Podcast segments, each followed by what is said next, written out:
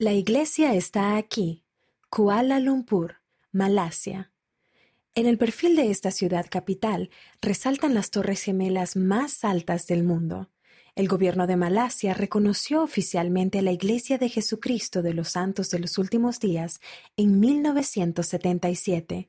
Hoy en día, en dicho país, la Iglesia tiene aproximadamente 10.900 miembros, cinco distritos, 31 congregaciones, ocho centros de historia familiar.